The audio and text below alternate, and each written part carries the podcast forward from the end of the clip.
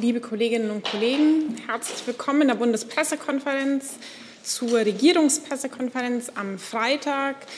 Ähm, für diejenigen, die uns an den Livestreams verfolgen oder auch per Fernsehen, wir werden auch live übertragen, ähm, denen sei gesagt, wir sind die Bundespressekonferenz, eine regierungsunabhängige Organisation der Journalistinnen und Journalisten, die schwerpunktmäßig über Bundespolitik berichten. Hier an dieser Stelle finden regelmäßig unsere Pressekonferenzen statt und wie immer am Freitag bei der Regierungspressekonferenz sind auch heute die äh, Sprecherinnen und Sprecher der äh, Bundesministerien äh, hier und ich begrüße auch die stellvertretende Regierungssprecherin Ulrike Demmer. Herzlich willkommen. Ähm, wie immer in Corona-Zeiten beschränken wir diese Pressekonferenz auf eine Stunde. Die Regel behalten wir bei, eine Frage, eine Nachfrage. Und es sei an dieser Stelle noch gesagt, auf dem Sender Phoenix werden wir begleitet von Gebärdensprachdolmetschern. Auch an Sie herzlich willkommen und ein Dank an Phoenix. Und wir beginnen wie immer freitags mit den Terminen der Kanzlerin. Frau Demmer. Ja, guten Morgen auch von mir. Am Montag, äh, den 14. Juni, wird die Bundeskanzlerin am NATO-Gipfel der Staats- und Regierungschefs in Brüssel teilnehmen. Dies wird dann auch eine Gelegenheit sein, US-Präsident Joe Biden äh, erstmals im Kreis der Alliierten willkommen zu heißen. Kernthema des Gipfels ist die strategische Ausrichtung der Allianz und die Fortsetzung des Reform- und Anpassungsprozesses angesichts des sich ändernden Sicherheitsumfeldes. Diese Diskussion baut auf, den, auf dem sogenannten Reflexionsprozess auf, den die Staats- und Regierungschefs beim letzten Treffen im Dezember 2019 in London angestoßen hatten. Die Expertengruppe, die unter anderem von Bundesminister AD Thomas de Maizière mitgeleitet wurde, hat hierzu Empfehlungen vorgelegt und aufbauend auf diesen hat Generalsekretär Jens Stoltenberg nun eine ambitionierte Agenda vorgelegt. Dabei geht es um die weitere Stärkung der Abschreckung und der Verteidigungsfähigkeit sowie die Resilienz des Bündnisses, gerade auch gegen Bedrohungen durch disruptive Technologien oder solche aus dem Cyber- und Hybridbereich. Aber vor allem geht es auch um Stärkung der politischen Dimension der Allianz, um mehr Konsultationen und engere Zusammenarbeit äh, mit den Partnern, insbesondere mit der Europäischen Union. Auch die Auswirkungen des Klimawandels auf die Sicherheit und welchen Beitrag die NATO in diesem Bereich leisten kann, wird Thema sein. Zu all dem werden die Staats- und Regierungschefs beraten und entscheiden. Im Anschluss an den Gipfel ist eine Begegnung mit der Presse vorgesehen. Einzelheiten dazu werden wir Ihnen dann noch mitteilen. Am Dienstagvormittag ist die Bundeskanzlerin virtuell im Gymnasium in Sassnitz in Mecklenburg-Vorpommern zu Gast. Anlass ist der EU-Projekttag an Schulen, der bereits jetzt zum 14. Mal stattfindet. Im vergangenen Jahr hat der EU-Projekttag wegen der Pandemie ausnahmsweise mal nicht stattgefunden. Nun freut sich aber die Bundeskanzlerin darauf, wieder mit Schülerinnen und Schülern über aktuelle europapolitische Themen zu diskutieren. Äh, vielleicht zur Einordnung des Projekttages. Der, äh, dieser jährliche Projekttag geht auf eine Initiative der Bundeskanzlerin anlässlich der deutschen EU-Ratspräsidentschaft aus dem Jahr 2007 zurück und wird gemeinsam von Bund und Ländern durchgeführt. Und Ziel ist es, dass in, im gemeinsamen Gespräch mit jungen Menschen sich über Europa auszutauschen und auch für die europäische Idee zu werben. Viele Mitglieder der Bundesregierung, des Deutschen Bundestages, des Europäischen Parlaments und der Landtage der Landesregierungen, aber auch Mitarbeiterinnen und Mitarbeiter der EU-Institutionen werden in diesen Tagen im gesamten Bundesgebiet unterwegs, zu, unterwegs sein, um sich mit Schülerinnen und Schülern über Europa zu unterhalten. Hey Leute, hier sind Thilo und Tyler. Jung und Naiv gibt es ja nur durch eure Unterstützung. Hier gibt es keine Werbung, außer für uns selbst. Das sagst du jetzt auch schon ein paar Jahre, ne? Ja. Aber man muss ja Aber mal wieder darauf halt, hinweisen. Ne? Stimmt halt. Ne? Und ihr könnt uns per Banküberweisung unterstützen oder PayPal. Und wie ihr das alles machen könnt, findet ihr in der Podcast-Beschreibung.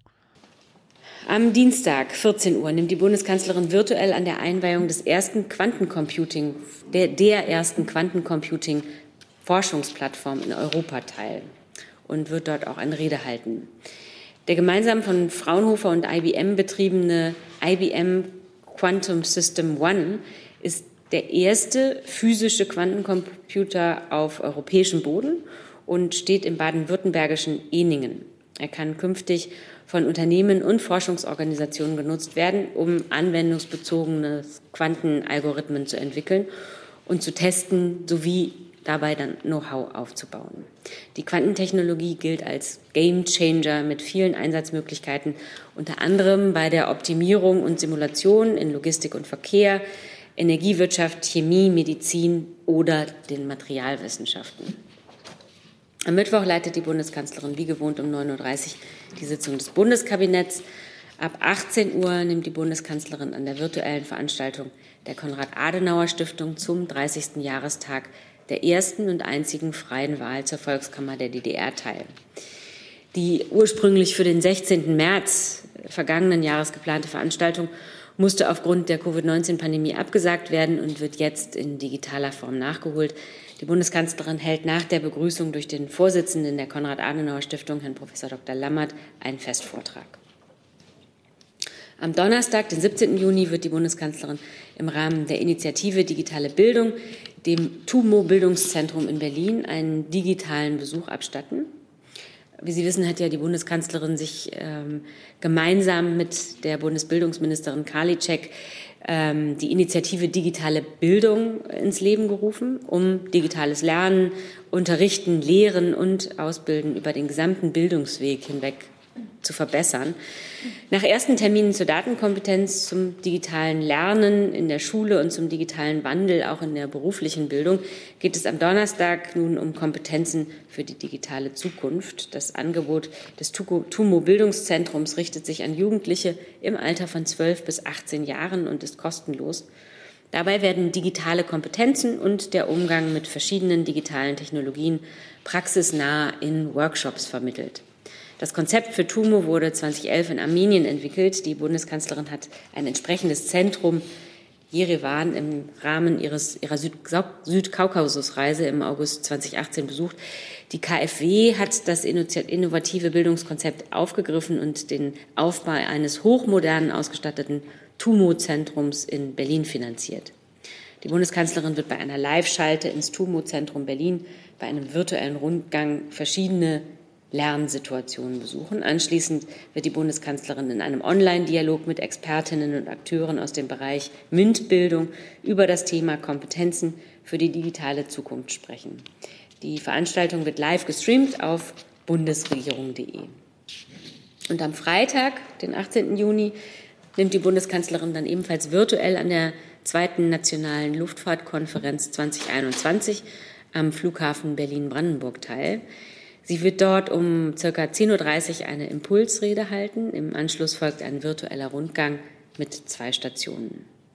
Unter dem Motto Take Off für die Luftfahrt der Zukunft, innovativ, nachhaltig und resilient stehen in diesem Jahr insbesondere wichtige technologische Zukunftsthemen der Branche wie Klima- und Umweltschutz sowie internationale Wettbewerbsfähigkeit im Zentrum der Veranstaltung. Veranstalter der digital übertragenen Konferenz sind das Bundeswirtschafts- und das Bundesverkehrsministerium gemeinsam mit den Verbänden BDLI und BDL sowie dem Land Brandenburg und dem BER. Zu den Teilnehmern gehören neben der Bundeskanzlerin und Bundeswirtschaftsminister Peter Altmaier, Bundesverkehrsminister Andreas Scheuer und Brandenburgs Ministerpräsident Dietmar Woidke sowie Vertreter von Wirtschaftsverbänden, Unternehmen und Gewerkschaften. Und damit bin ich durch. Dann machen wir noch mit einer Ankündigung aus dem BMZ direkt weiter. Minister Müller reist nach Westafrika vom 13. bis zum 18.06. und wird dabei Togo, Sierra Leone, Gambia und Senegal besuchen.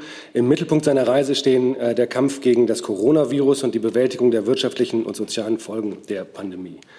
Ähm, die erste Station der Reise ist Togo, wo Minister Müller eine Hilfslieferung der 30 ähm, oder von 30 Beatmungsgeräten und von 5000 Geräten zur Messung der Sauerstoffsättigung an das Nationale Hygieneinstitut übergeben wird. Danach besucht Entwicklungsminister Müller Sierra Leone, wo er neben politischen Gesprächen unter anderem mit Staatspräsident Julius Maada Bio sich über die Situation des Gesundheitssystems vor dem Hintergrund der Herausforderungen von Corona informieren wird. Als drittes Land besucht er Gambia. Ähm, da geht es ähm, hauptsächlich um die Auswirkungen der Pandemie. Bei ähm, dem Besuch eines Gesundheitszentrums und im Gespräch mit Gesundheitsminister Amadou Lamine, Lamine Samate wird es zudem um eine mögliche Unterstützung durch die schnelle einsatzbare Expertengruppe Gesundheit des BMZ zur Verbesserung der, ähm, des nationalen Notfallplans gehen. Zum Abschluss der Reise wird Minister Müller Senegal besuchen. Im Gespräch äh, mit dem Wirtschaftsminister Amadou Hott widmet er sich den Fragen der wirtschaftlichen Folgen der Krise. Und dann kommt er wieder zurück. Vielen Dank auch dafür. Ich gehe die Termine einmal durch, falls es Fragen dazu gibt und bin, äh, beginne mit dem NATO-Gipfel. Herr Jung. Sie sprachen von der Stärkung der Abschreckung. Können Sie das ein bisschen erläutern, was Sie darunter verstehen? Noch mehr Atombomben oder was? Also ähm, Sie kennen, glaube ich, die allgemeine internationale Lage, ähm, die es notwendig gemacht hat, dass die NATO reflektiert hat äh, über ihre Zusammensetzung, über ihre äh, Konzepte, äh, über ihre Ziele und zu Details kann sicherlich äh, das Verteidigungsministerium noch Auskunft geben. Dann würden wir einmal tatsächlich wechseln, denn digital gibt es auch eine Frage, ähm, die genau in die gleiche Richtung geht, aber noch ergänzend fragt, ist eine kriegerische Bedrohung oder ist die, die Bedrohungslage einer kriegerischen Auseinandersetzung gestiegen und wenn ja, wo und durch wen? Und da ist auch explizit nach der Stärkung der Abschreckung gefragt.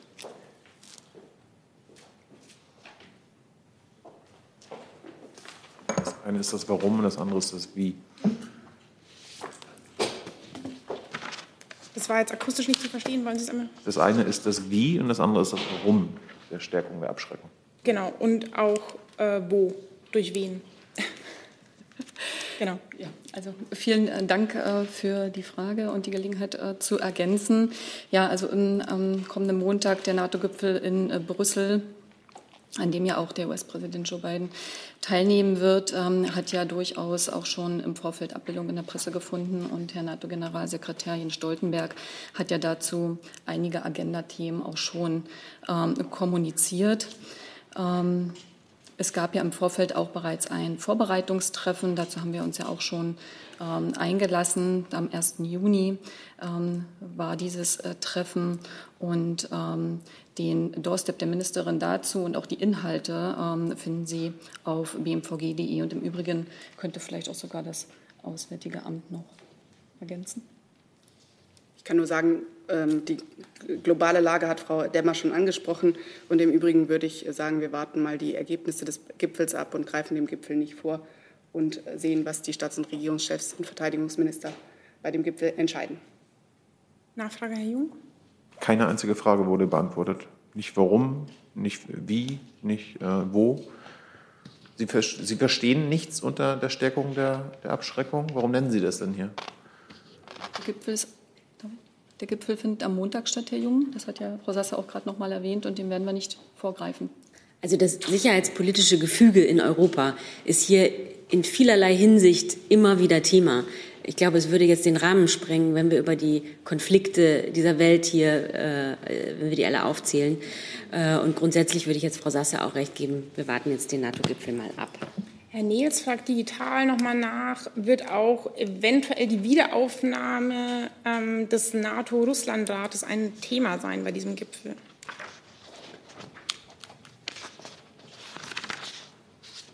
Also die Bundesregierung begrüßt hier äh, die Initiative von Generalsekretär Stoltenberg zu einem baldigen Treffen äh, im NATO-Russland-Rat.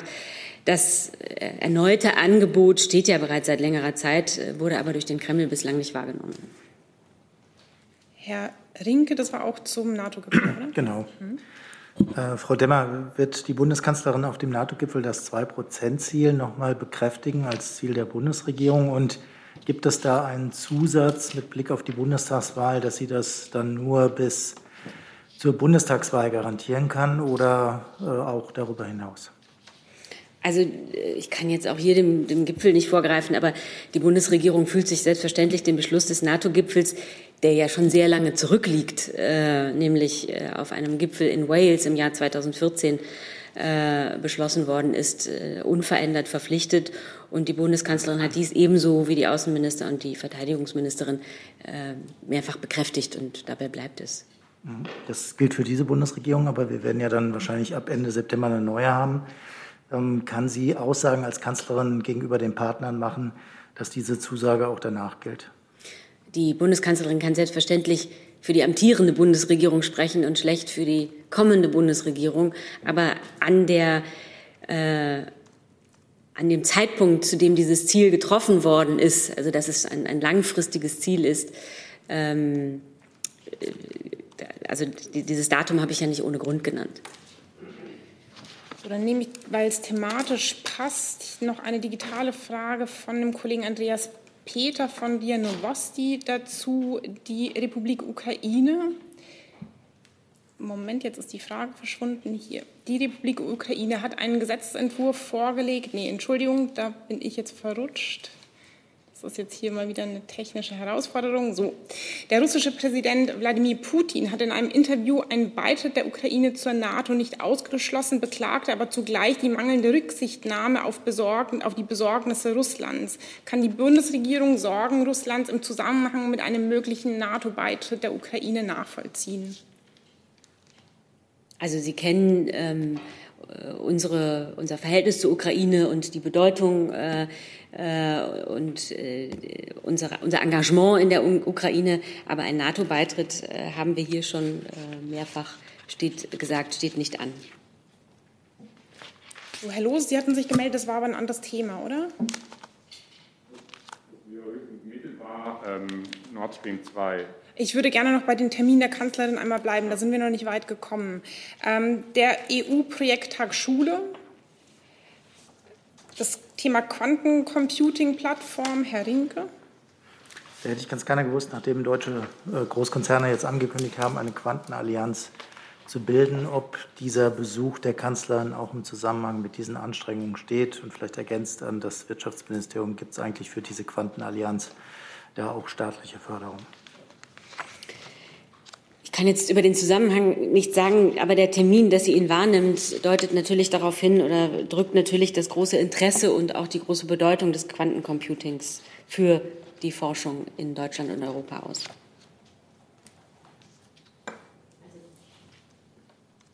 Mhm. Dankeschön. Zu dem Termin der Bundeskanzlerin ähm, kann ich jetzt auch keine weiteren Ausführungen machen. Was das BMBI betrifft, so unterstützen wir das Deutsche Zentrum für Luft- und Raumfahrt dabei Quantencomputer in den nächsten Jahren in Deutschland zu entwickeln, mithilfe der Industrie und der weiteren Wissenschaft, mithilfe von Start-ups. Aber ob jetzt dieser Besuch damit in direktem Zusammenhang steht, das, das weiß ich nicht. Dann haben wir das Kabinett nächste Woche, ähm, die Konrad-Adenauer-Veranstaltung zur freien Wahl der Volkskammer DDR, das Thema digitale Bildung, den Luft, die Luftfahrtkonferenz und zum Schluss die Afrikareise von Minister Müller. Herr Jessen. Ja, äh, Sie haben eine Westafrika-Reise äh, angekündigt. Wollen Sie? Nochmal hoch. Dann wechseln wir nochmal einen kleinen Moment. Ja.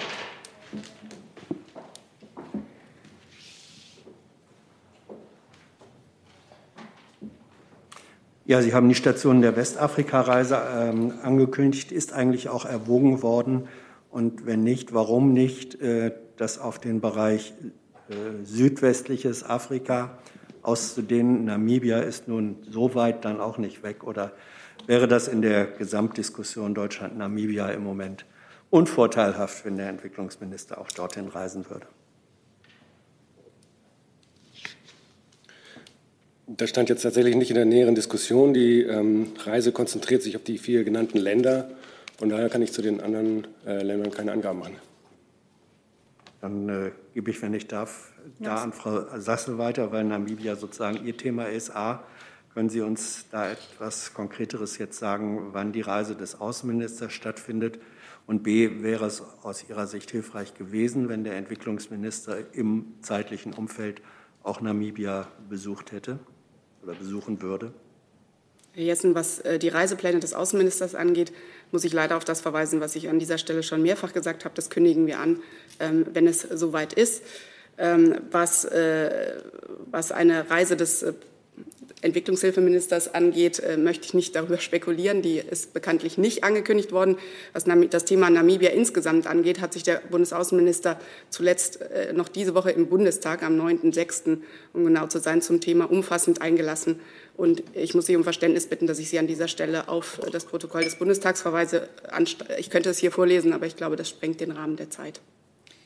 So, dann bleibe ich noch einen Moment beim Auswärtigen Amt und bin bei Herrn Toffinier. Entschuldigung, äh, Herr Jung hatte sich gemeldet, das habe ich übersehen, zu diesem Thema noch genau. Zu Namibia nochmal. Frau mhm. Sasse, äh, eine Lernfrage. Ist es für die Bundesregierung essentiell, dass die Nachfahren der Opfer des deutschen Genozids in Namibia die Entschuldigung annehmen? Wie gesagt, der Außenminister hat sich am, zuletzt am Mittwoch im Bundestag sehr ausführlich zu dem Thema geäußert. Wir haben auch in der Vergangenheit immer wieder klargemacht, worum es uns äh, bei dem Thema Namibia geht und wie da der aktuelle Stand ist. Ähm, dass auf namibischer Seite die äh, die unterschiedlichen äh, Gruppen beteiligt worden sind. Äh, das wissen Sie auch. Äh, inwieweit da Uneinigkeit auf Seiten Namibias herrscht unter den unterschiedlichen Gruppierungen, das müssten Sie, diese Frage müssten Sie natürlich an die namibische Regierung richten. Und alles Weitere hat der Außenminister selber schon zum Thema gesagt.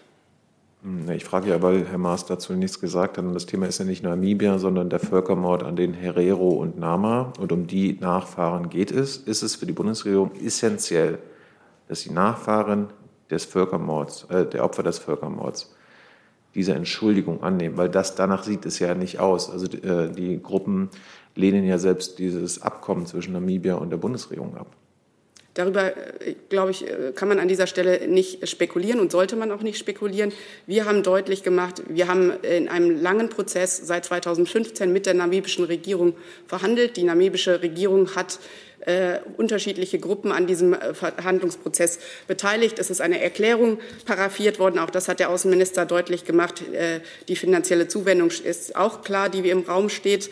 Und ähm, wir gehen davon aus, äh, dass es darum geht, diese Erklärung, die paraffiert worden ist, auch zu äh, beschließen ohne nochmal in Verhandlungen einzusteigen. Auch das hat der Außenminister deutlich gemacht. Äh, und inwieweit äh, einzelne Gruppen innerhalb von Namibia mit einer Entschuldigung einverstanden sind oder nicht, darüber möchte ich an dieser Stelle nicht spekulieren, weil es darum äh, unserer Auffassung nach in diesem Prozess nicht geht. Wir haben unsere Sicht der Dinge als Bundesregierung in diesem Verfahren sehr deutlich gemacht.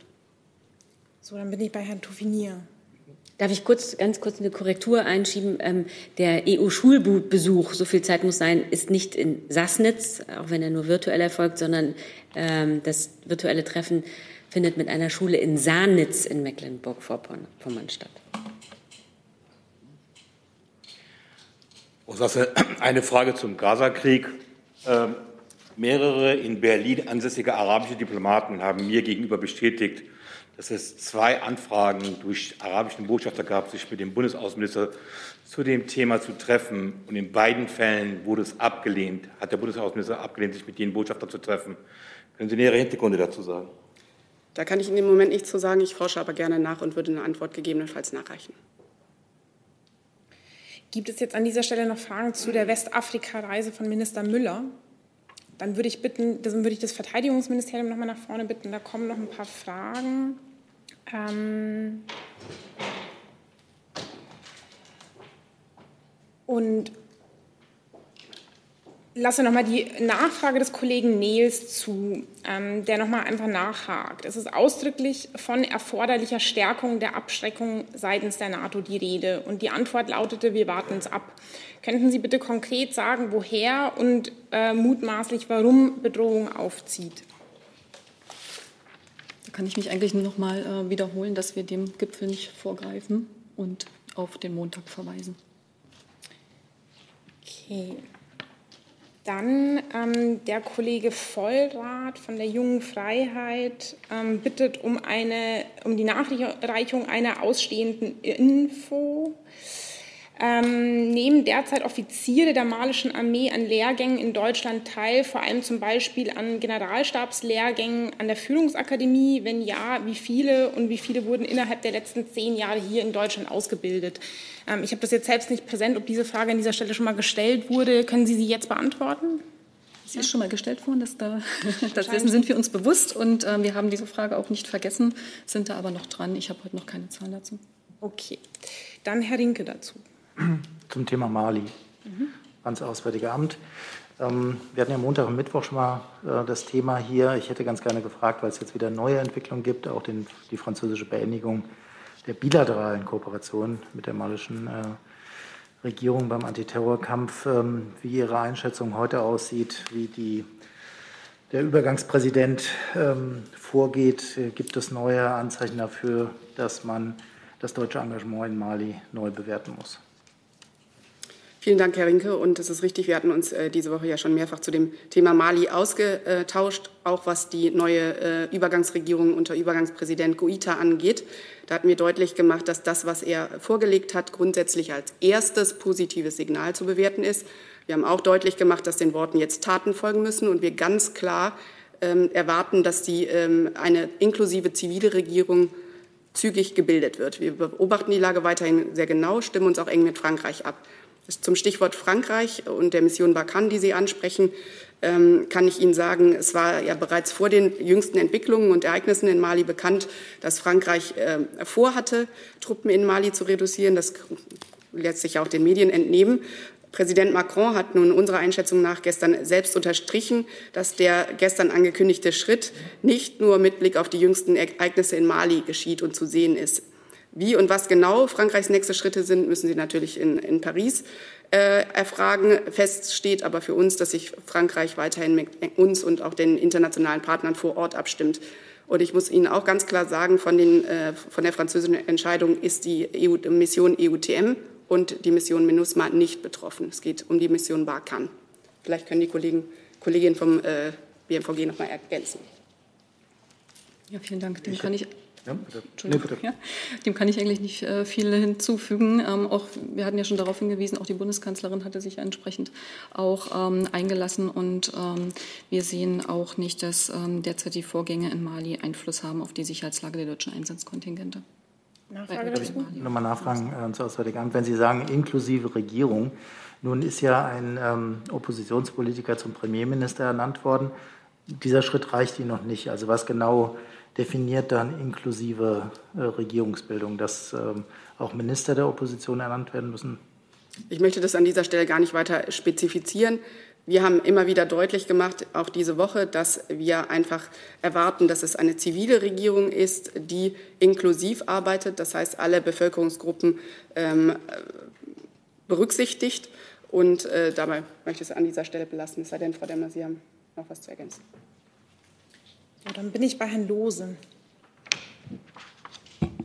Wäre dann das Thema äh, Nord Stream 2. Es gibt Meldungen, die Bundeskanzlerin plant für Juli oder August eine Washington-Reise, bei der es äh, auch durchaus im Schwerpunkt um Nord Stream 2 gehen soll. Frau Demmer, können Sie dazu was sagen? Da kennen Sie meine Antwort. Äh, über Termine der Bundeskanzlerin geben wir ja hier in der Regel am Freitag der Vorwoche Auskunft. Da kann ich Ihnen jetzt keine näheren Planungsdetails äh, ankündigen. Die Kollegin Jennen von Bloomberg fragt digital dazu, ist die Bundesregierung bereit, mit Russland und der Ukraine ein in Klammern neues Transitabkommen zu verhandeln, um langfristig einen größeren Gastransit über die Ukraine nach Deutschland zu sichern? Also ähm, einen neuen, also wir, wir reden ja jetzt hier von einem äh, bestehenden Vertrag. Äh, über neue kann ich hier keine Auskunft geben. Also sie fragt nach dem bestehenden und gegebenenfalls nach einer Erneuerung.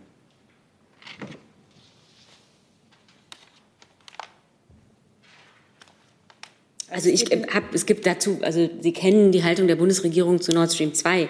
Ähm, dazu hat sich Herr Seibert hier am Montag geäußert und wir haben uns in den vergangenen Monaten immer wieder dazu unterhalten. Ich kann dazu keine neuen äh, Neuigkeiten beitragen. Linke? Frau Demmer, können Sie uns heute sagen, ob es eigentlich zu einem bilateralen Treffen zwischen der Kanzlerin und dem US-Präsidenten äh, am Rande des G7-Gipfels kommen sollte? Gestern stand das noch nicht fest. Ist das jetzt heute geklärt, dass das passiert? Ich kann Ihnen, kann es Ihnen nicht sagen.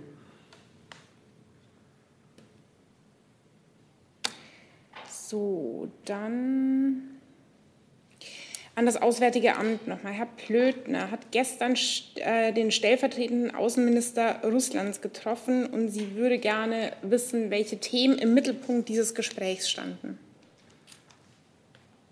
Ich kann bestätigen, dass das Gespräch stattgefunden hat. Über weitere Inhalte des Gesprächs kann ich an dieser Stelle allerdings keine Auskunft geben. Okay, und dann noch mal der Kollege Peter von Ria Novosti. Ähm, die Ukraine hat einen Gesetzesentwurf vorgelegt, der der Russen aus dem Kreis der indigenen Völker streicht. Der russische Präsident Putin hat in einer ersten Reaktion diese Idee mit der Nazi-Rassenlehre verglichen. Wie steht die Bundesregierung zu diesem Gesetzentwurf? Da habe ich im Moment keine Antwort, müssten wir nachreichen. Mhm. Okay. Gibt es ähm, im Saal noch Fragen an das Auswärtige Amt? Dann würde ich das jetzt erstmal vorerst schließen und zu dem größeren Themenkomplex Corona kommen. Herr Jung. Hm, da geht es um den digitalen Impfpass. Das BMG. Genau, das, also an, ins BMG kommt noch eine Reihe an Fragen.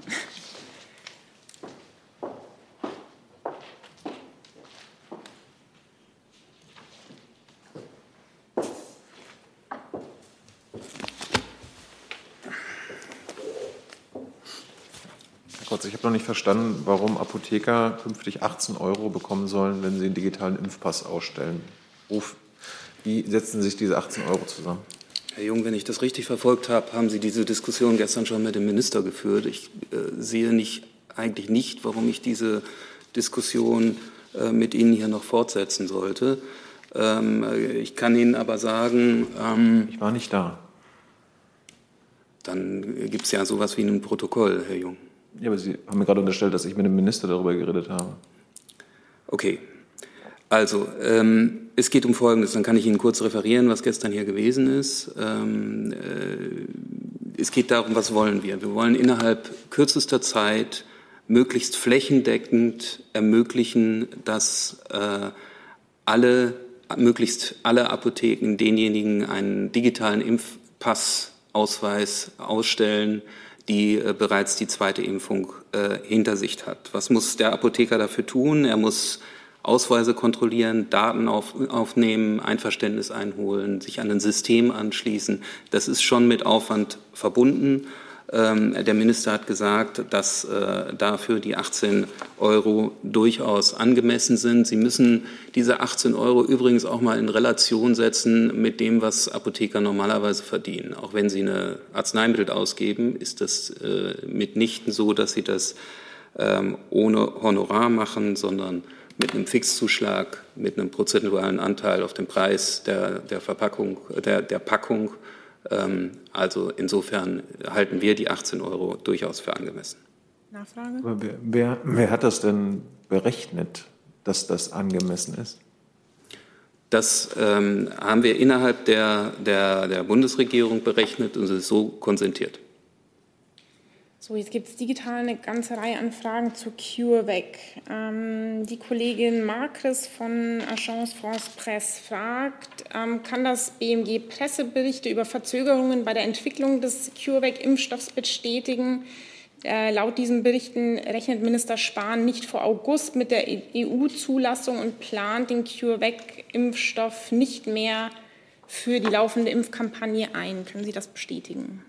Dazu hatte ich mich am Mittwoch schon geäußert. Ähm, wir warten auf die, was richtig ist, wir warten auf die Zulassung von ähm, CureVac. Das liegt momentan bei der EMA. Da ist die äh, letzte Zulassungsstudie, ähm, wird noch, äh, äh, läuft noch und wird untersucht. Wenn die da ist, werden wir CureVac auch in die Impfkampagne einbeziehen.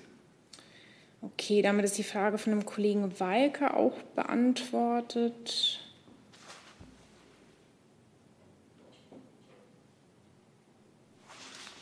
Hier ist nochmal nach ähm, dem Austausch mit den Landesministern zu diesem Thema ähm, gefragt. Ähm, er habe dies, also die, diese möglichen Verzögerungen auch äh, während des jüngsten Treffens äh, mit den Landesministern ähm, angesprochen und von einer der größten Enttäuschungen oder größeren Enttäuschungen ähm, äh, gesprochen. Können Sie diese Information bestätigen, dass Herr Spahn darüber enttäuscht ist? Das ist ein internes Gespräch, das ist äh, im Kreise der GMK gewesen, auf das Sie sich beziehen. Insofern kann ich da nichts kommentieren, zumal keine Presseberichte. Herr Rinke. Herr Kautz, äh, nochmal angeknüpft an äh, das, was Sie Mittwoch gesagt hatten. Da hatten Sie gesagt, dass für dieses Quartal äh, keine CureVac-Impfdosen mehr eingeplant sind. Ich hätte ganz gerne gewusst, was das für den Rest des Jahres bedeutet. Also Sie haben eben gesagt, ähm, wir werden Sie dann wieder in die Impfkampagne einbeziehen.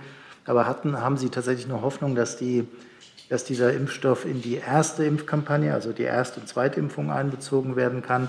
Und planen Sie für dieses Jahr überhaupt noch mit diesem Impfstoff oder haben Sie ihn einfach jetzt erstmal nicht mehr eingeplant, weil Sie nicht wissen, ähm, wann der überhaupt zur Verfügung steht? Herr Rinke, wir können den Impfstoff erst einplanen, wenn er zugelassen ist. Ähm, Sie wissen, dass wir unsere, unsere Impfstoffprognosen immer auf Angaben der Hersteller basieren und wir haben noch keine äh, Zusagen, festen Zusagen für Lieferungen. Das, das nur um es zu verstehen, das heißt, er ist in keiner Ihrer Planung im Moment noch enthalten. Naja, ursprünglich war mal geplant in diesem Quartal 1,4 Millionen Dosen, aber angesichts ähm, äh, der, der Menge von Impfstoffdosen, die wir bekommen, spielt das jedenfalls in diesem Quartal keine Bedeutung. Die Kollegin Pugliese von ANSA fragt zu den Kinderimpfungen, was hält der Gesundheitsminister davon, dass die STIKO nicht für alle Kinder die Impfung empfiehlt und sind die Impfungen nach Kenntnisstand des BMGs sicher genug und ausreichend getestet worden, um auch langfristige Schädigungen bei Kindern auszuschließen. Das ist nicht ganz richtig, was die Kollegin da äh, zitiert hat. Wenn ich die STIKO-Empfehlung äh, richtig im Kopf hat, äh, hat die STIKO empfohlen für Kinder mit Vorerkrankungen, mit, äh, für äh, Kinder, die besonders äh, exponiert sind in ihrem Umfeld oder Kontakt haben zu Leuten, die zu Menschen, die erkranken können, schwer erkranken können. Und dann hat die äh, STIKO auch noch gesagt, dass äh, Kinder äh, dass, äh, geimpft werden können aufgrund von individuellen Entscheidungen nach Beratungen durch die Ärzte, individuellen Entscheidungen der Kinder und der Eltern. Aber dann stimmt die Einschätzung schon, dass es keine pauschale Empfehlung für alle Kinder gibt. Und danach hat sie gefragt, ob das aus ihrer Sicht, also wie, wie das BMG zu dieser Empfehlung steht, zu dieser eingeschränkten Empfehlung und ob aus ihrer Sicht oder ihrem Kenntnisstand nach langfristige Schädigungen ausgeschlossen werden können. Der Minister hat ähm, wiederholt betont, äh, dass die Zulassung die Grundlage dafür ist, dass dieser Impfstoff äh, eingesetzt werden kann. Ähm, und äh, wir begrüßen es schon, wenn auch Kinder in die Impfkampagne mit einbezogen werden. Wir werden es auf jeden Fall ermöglichen. Mhm. Dann Herr Jessen. Ist nicht zu Impfen, sondern zu Masken, aber Corona. Herr Loos zu Impfungen? Okay, dann machen wir mit den Masken weiter. Ja. Ähm, Herr Kautz, äh, ich kann immer noch nicht, vielleicht geht es anderen ähnlich, einschätzen, wie tatsächlich die Sicherheit dieser umstrittenen, nun in die nationale Reserve gegangenen Masken festgestellt wurde oder nicht, die Eignung. Wir kennen auch die Presseberichte, denen zufolge teilweise Einrichtungen Masken erhalten haben mit der Zusicherung, die seien sicher. Dann wurde nachgeprüft vor Ort und es hat sich festgestellt, dass die Zertifizierung bei der Nachprüfung statt 80 Prozent nur bei 50 Prozent Partikelrückhaltung lag. Ähm, das ist alles eine sehr unübersichtliche Situation. Können Sie uns einen Überblick geben, inwiefern tatsächlich eine Sicherheit, Funktionssicherheit dieser umstrittenen Masken gewährleistet ist oder ob Sie ein generelles Nachprüfverfahren tatsächlich der einzelnen Chargen noch in Gang setzen werden? Also, es sind 230 Millionen Masken dieses Typs ausgeliefert worden und sie werden angewendet. Ich habe das schon beim letzten Mal gesagt. Das ist so eine, die ähm, mehrfach geprüft ist. Es ist natürlich nicht jede Maske geprüft. Es werden Chargen geprüft. Ähm, warum werden Masken beanstandet? Äh, also, Sie beziehen sich da auf diese Presseberichte. Ähm, teilweise, da geht einiges durcheinander, muss man sagen. Teilweise wird gesagt, die sind nicht CE-zertifiziert, die können wir nicht einsetzen. Nein, natürlich sind die nicht CE-zertifiziert. Das ist ja der Kern der Geschichte. Also es gibt, es gab, äh, äh das wird auch zitiert, meinetwegen in Schleswig-Holstein gab es Beanstandungen, dass die nicht CE-zertifiziert sind. Nein, sie sind nicht CE-zertifiziert. Es gab zu diesem Zeitpunkt, als wir die Masken bestellt haben, gekauft haben, gab es keine CE-zertifizierten Masken mehr auf dem Markt. Deswegen haben wir uns um andere gekümmert. Dafür haben wir ein gesondertes Verfahren aufgesetzt, ein Prüfverfahren aufgesetzt, um zu sichern, dass die für die Pandemie geeignet sind, nicht für den Arbeitsschutz, für die Pandemie geeignet sind. Manche die diese Masken bekommen haben, waren irritiert, weil sie chinesische Schriftzeichen gesehen haben. Äh, manchmal ist die Erklärung relativ einfach. Ähm, äh, auch das ist kein Grund, äh, um zu sagen, dass diese Masken nicht funktionieren. Das ist äh, kein Hinweis darauf. Äh, teilweise wurden die Masken nachgeprüft nach anderen Kriterien, teilweise nachgeprüft nach nicht zu, von nicht zugelassenen Stellen. Also insofern gibt es, gibt es mehrere Abbruchkanten, wo Sie sehen, ähm, äh, man kann sich nicht zwangsläufig darauf verlassen, ähm, wenn äh, Sie Berichte aus, aus äh, Ländern bekommen, äh, wo gesagt wird, dass die Masken nicht qualitativ gut waren. Wir hatten bei Reklamationen, die es gab, äh, ein klares Verfahren. Wir haben erstmal geprüft, kamen die vom Bund. Auch das ist nicht immer klar gewesen. Denn auch die Länder haben nicht zertifizierte Masken äh, bestellt und gekauft. Deswegen mussten wir erstmal nachprüfen, sind das überhaupt unsere Masken, die da beanstandet werden oder nicht. Auch das ist nicht immer nachzuvollziehen. Ähm, und ähm, äh, dann haben wir geprüft, was wird beanstandet und haben Nachprüfungen von diesen beanstandeten Masken, von Qualitätsgeschichten, haben wir angeboten. Bislang hat aber eine Nachprüfung nie dazu geführt, ähm, dass man äh, Qualitätsmängel festgestellt hätte. Das heißt also, die Berichte, wo Ländervertreter oder solche von einzelnen Institutionen mit Landesprüforganisationen, ich weiß nicht jetzt, ob es TÜV oder Vergleichbares war, die zu den Ergebnissen kamen, dass die Durchlässigkeit der Masken und jetzt rein auf der funktionalen Ebene, nicht CE-Zertifizierung oder so, sondern rein auf der funktionalen Ebene nicht die Kriterien bei Nachprüfungen eingehalten haben, die nötig für einen Einsatz in Pandemiesituationen oder als Infektionsschutz äh, notwendig gemacht hätten. Also wenn zum Beispiel festgestellt wird bei einer Nachprüfung, hält nur 50 Prozent äh, der Partikel zurück statt der angegebenen 80 Prozent. Das wäre ja ein gravierender Unterschied in der Funktionalität. Wie räumen Sie diese Irritationen aus? Also zum einen hätten die, die Länder selber, die sind für solche, äh, für, für, die Aufsicht über Medizinprodukte ja zuständig, hätten die Möglichkeit gehabt, ähm, äh, da einzuschreiten. Ähm, auf der anderen Seite sind mir solche Berichte ehrlich gesagt nicht bekannt, beziehungsweise nicht bekannt, dass es dann nachgeprüft worden würde, nach, nach diesen Kriterien, nach den Pandemiekriterien, die ich genannt habe, äh, und dann festgestellt wurde, dass die Masken nichts taugen. Herr Lohse. Ähm, aber Herr Kautz, ich hoffe, dass ich äh, das jetzt richtig verstanden habe. Das ähm, baden-württembergische Sozialministerium zum Beispiel hat ja einen langen Brief mit zig äh, Abbildungen verschickt an die Einrichtungen und genau gesagt, welche Masken es geprüft hat, welche daraus auch äh, zuvor bundesgeprüft waren. Also es ist ja ein bisschen schwierig, äh, jetzt zu sagen, wir wissen nicht ganz genau, welche Masken von uns bereits geschickt wurden, welche dann nachgeprüft wurden. Wird das denn noch mal richtig aufgearbeitet, wer da überhaupt was geprüft hat? Das scheint doch ein ziemliches Durcheinander zu sein mit den Prüfungen. Das letzte habe ich nicht verstanden. Das scheint ein ziemliches Durcheinander mit den Prüfungen zu sein. Sie sagen, die Länder sind zuständig, der Bund hat aber auch selber geprüft. Ja, der, wir haben unsere Masken geprüft, bevor wir sie ausgeliefert haben. Das ist so. Das haben wir getan. Klar. Jetzt Und wir haben Nachprüfungen angeboten, wenn äh, Reklamationen kamen. Das haben wir gemacht. Wie viele Reklamationen kamen? Haben Sie da inzwischen eine da habe ich keine Dimension? Nein. So, dann habe ich eine Frage von dem Kollegen Kreuzfeld von der Taz. Hat das BMG inzwischen den Bericht des Bundesrechnungshofs geprüft und wie beurteilen Sie den darin geäußerten Verdacht, dass die Kliniken weniger Intensivbetten gemeldet haben, als real zur Verfügung standen? Also vielleicht kann man zu dem, zu dem Bericht des ähm, Bundesrechnungshofs äh, ein paar generelle Bemerkungen machen. Auch das hat der Minister gestern ja schon gemacht.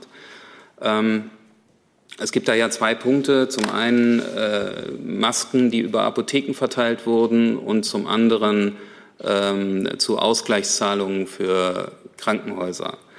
Man kann natürlich jetzt Folgendes machen und die Maßstäbe äh, für Regierungshandeln in normalen Zeiten rückwirkend an äh, Regierungshandeln in Krisenzeiten anlegen. Und dann kommt man sicherlich zu ein paar Kritikpunkten. Das hat auch der Minister gestern konzidiert. Aber Sie müssen sehen, prinzipiell ähm, müssen sich in die Zeit hineinversetzen und müssen sich überlegen, was wir damals wollten in diesen beiden Bereichen. Bei den Masken für Apotheken war es so, dass wir innerhalb kürzester Zeit, ich meine, es waren drei Wochen, für mehr als 30 Millionen Menschen Masken zur Verfügung stellen wollten.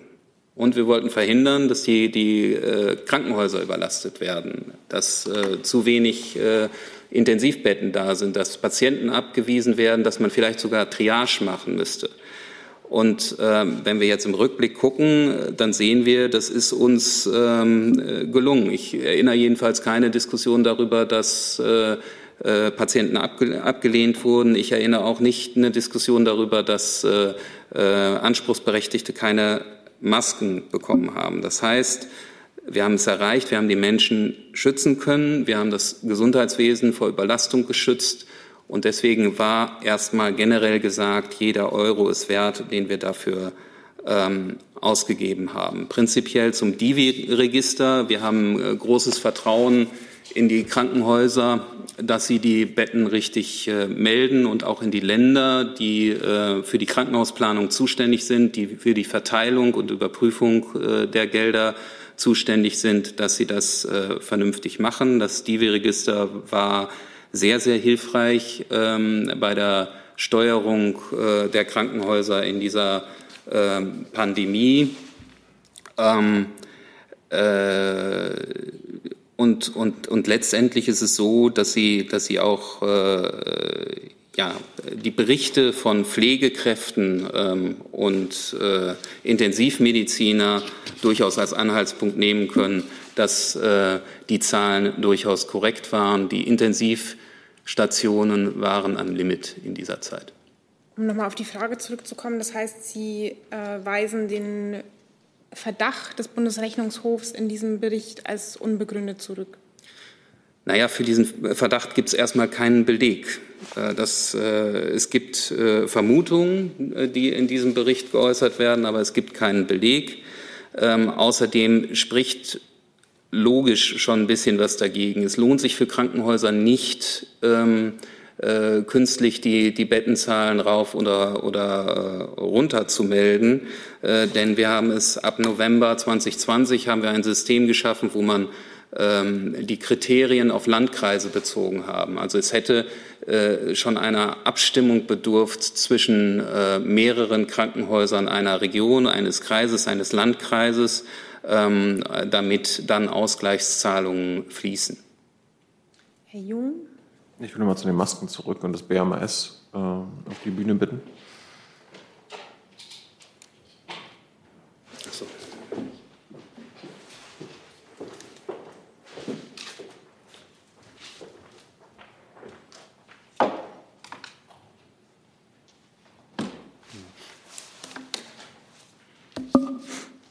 Stoltenberg, in den Medienberichten heißt es, dass äh, das BMS bisher keinen einzigen Prüfbericht zu, dem, zu diesen Masken aus dem BMG bekommen hat.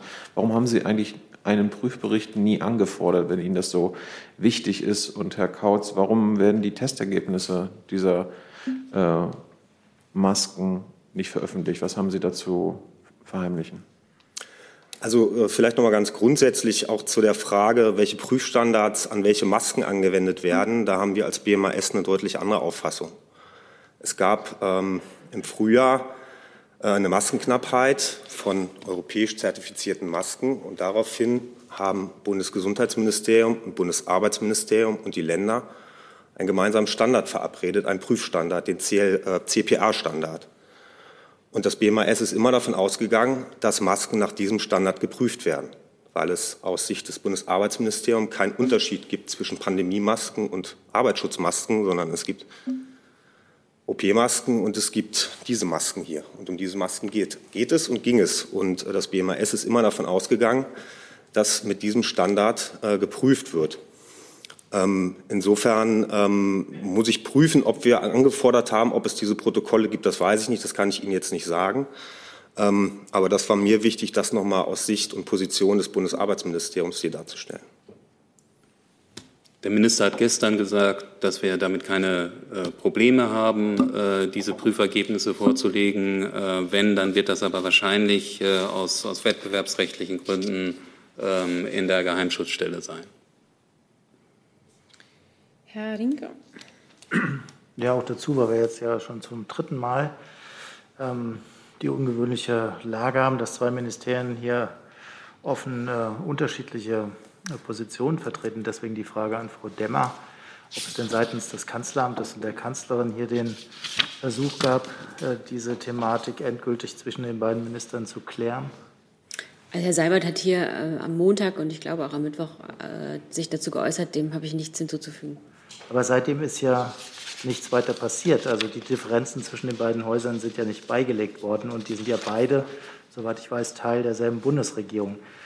Äh, warum äh, gelingt es nicht oder warum gibt es keinen Willen, dass man ein Einverständnis zwischen den beiden Häusern herstellt?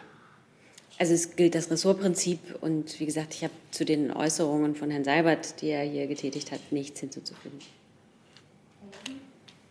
Ja, auch Frage an Frau Demmer. Ähm, Sie haben eben schon darauf hingewiesen, dass Herr Seibert sich hier auch am Montag schon geäußert hat. Da ging es auch um die Frage, äh, ob die nun CPI-zertifizierten Masken in die nationale Reserve überführt werden können. Herr Seibert sagte da wörtlich, es sei geltende Rechtslage, dass sie überführt werden können. Geltende Rechtslage als Begriff hört sich sehr stabil an. Ähm, dabei wurde aber nicht erklärt, dass diese geltende Rechtslage noch druckfrisch war. Es war am Montag noch keine Woche lang geltende Rechtslage. Das wird von manchen als äh, ein Stück weit Nebelkerze empfunden. Warum wird ein solider Begriff verwendet, ohne darauf hinzuweisen, dass er erst ganz kurz gilt? Also ähm, Ihre Einordnung als Nebelkerze würde ich natürlich äh, zurückweisen. Äh, und es war zu dem Zeitpunkt, zu dem Herr Seibert äh, sich dazu geäußert hat, geltende Rechtslage. Äh, es ist gut, dass Sie die Rechercheergebnisse jetzt hier mit allen teilen. Ja. Außerdem, wenn ich das ergänzen darf, ähm, außerdem gab es ja vorher schon eine Rechtsgrundlage dafür, diese Prüfgrundsätze ähm, äh, anzuwenden in der Pandemie mit dem Medizinproduktegesetz, auf das sich das äh, BfArM berufen hat, als sie die ähm, Prüfgrundsätze entwickelt haben mit dem TÜV Nord zusammen. Ja, gleichwohl ist es ähm, geltende Rechtslage. Ich kann es noch mal sagen, das ist ein Begriff, der als solcher eine relativ stabile, im Grunde schon länger andauernde Praxis bezeichnet. Dabei hat es sich hier offenbar nicht gehandelt. Und das, äh, da fragt man sich, warum eigentlich. Er hätte doch sagen können, seit einer Woche ist das geltende Rechtslage. Wäre eine ganz andere Aussage gewesen. Warum nicht? Sie haben ja gerade die Ausführungen von Herrn Kautz gehört und insofern habe ich dem jetzt tatsächlich nichts mehr hinzuzufügen. Herr Jung. Eine Lernfrage ans BMS. Ich, habe ich das richtig verstanden, dass, es diese, dass diese Masken jetzt in dieser nationalen Reserve neuerdings landen, dass das so ein Kompromiss zwischen Ihnen und dem BMG gewesen ist, weil Sie die Masken an sich für Schrott halten und dann gesagt haben, okay, dann machen wir halt den Kompromiss, dass die in der Reserve landen, die dann eh nie das Tageslicht mehr erblicken werden? Also ich würde mich hier Ihrer Sprache nicht anschließen. Wir haben auch nie die Masken als Schrott bezeichnet. Ähm, es ist nur so, dass für uns der zentrale Punkt ist, dass Masken, die in Verkehr gebracht werden nach dem CPA-Standard, das ist der Minimumstandard. Mittlerweile gibt es ja, das, spielt das quasi keine Rolle mehr, weil wir mittlerweile ja wieder äh, hochgradig nach Euronorm äh, äh, zertifizierte Masken im Umlauf haben. Das war sozusagen ja eh schon ein reduzierter Standard, der CPA-Standard, der war für uns aber verpflichtend bindend. Und die Inverkehrbringung ist für uns zwingend an diesen Punkt gebunden. Das heißt, bevor die Masken aus dieser Reserve kommen würden, in Fällen, über die ich jetzt nicht spekulieren kann und möchte, wäre aus unserer Sicht, aus Sicht des BMAS, nach wie vor eine CPA-Zertifizierung, also eine, Zertifiz eine Prüfung nach, nach CPA-Standard notwendig. Hm.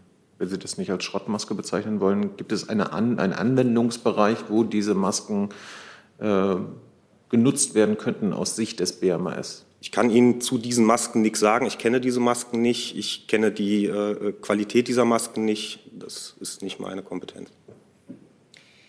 So, mit Blick auf die Zeit, ich würde gerne noch mal zum BMI kommen. Eine Frage des Kollegen Basay von der Nachrichtenagentur Anadolu, die schon länger offen ist. Er fragt zum Verfassungsschutzgesetz, ähm, das der Bundestag gestern gebilligt hat. Ähm, es wird kritisiert, dass dies ein Eingriff in die Bürger- und Freiheitsrechte darstellt und deshalb verfassungswidrig sei. Wie bewerten Sie diese Kritik?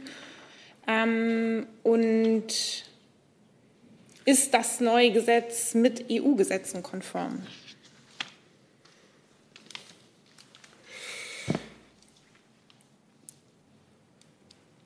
Das Bundesinnenministerium begrüßt, dass ähm, das Bundesverfassungsschutzgesetz jetzt ähm, verabschiedet wurde im Bundestag. Wir hoffen, dass ähm, es auch sehr bald noch in dieser Legislaturperiode in Kraft treten kann.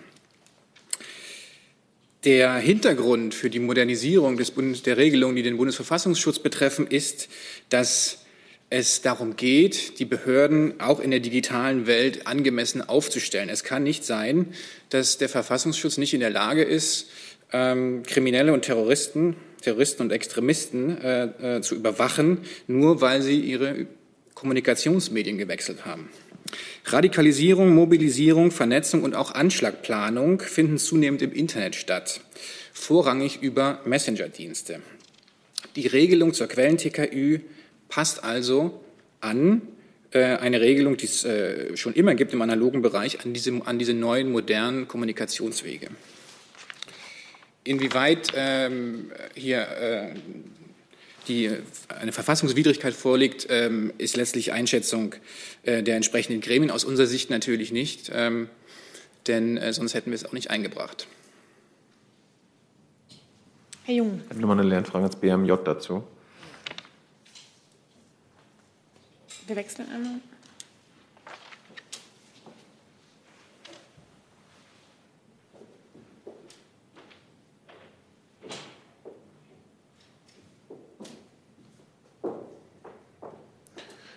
Praktisch von allen Stellen außer der Regierung, der Regierungskoalition selbst äh, massive Kritik an diesen Vorhaben, äh, dass hier Grundrechte eingeschränkt werden, unter anderem, dass die 19 Geheimdienste jetzt in Deutschland äh, Staatstrojaner nur auf Verdacht einsetzen können, also ohne begründeten Tatverdacht äh, bei allen Bürgern. Wie kann das aus Ihrer Sicht äh, mit unseren Grundrechten kompatibel sein? Also Stand jetzt geht es ja um den äh, Entwurf, der jetzt im parlamentarischen Verfahren beraten worden ist und beschlossen worden ist. Und zu dem kann ich als Ministerium keine Stellung nehmen. Ja, aber Sie haben doch den, den Regierungsentwurf abgesegnet, da stand das ja auch drin.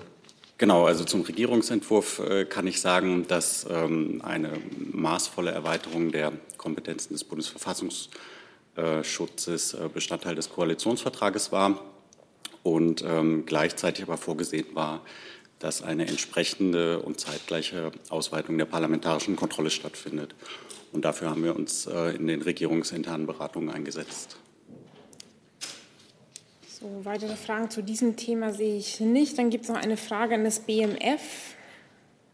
Die sind nicht da. Die ich einfach, genau, die ich einfach mal vortrage und dann bitte ähm, sie schriftlich nachzureichen. Die Kollegin Jennen von Bloomberg fragt, können Sie einen Medienbericht bestätigen, dass das Ministerium geheime Steuerdaten aus Dubai angekauft hat, um Steuerbetrug aufdecken zu können?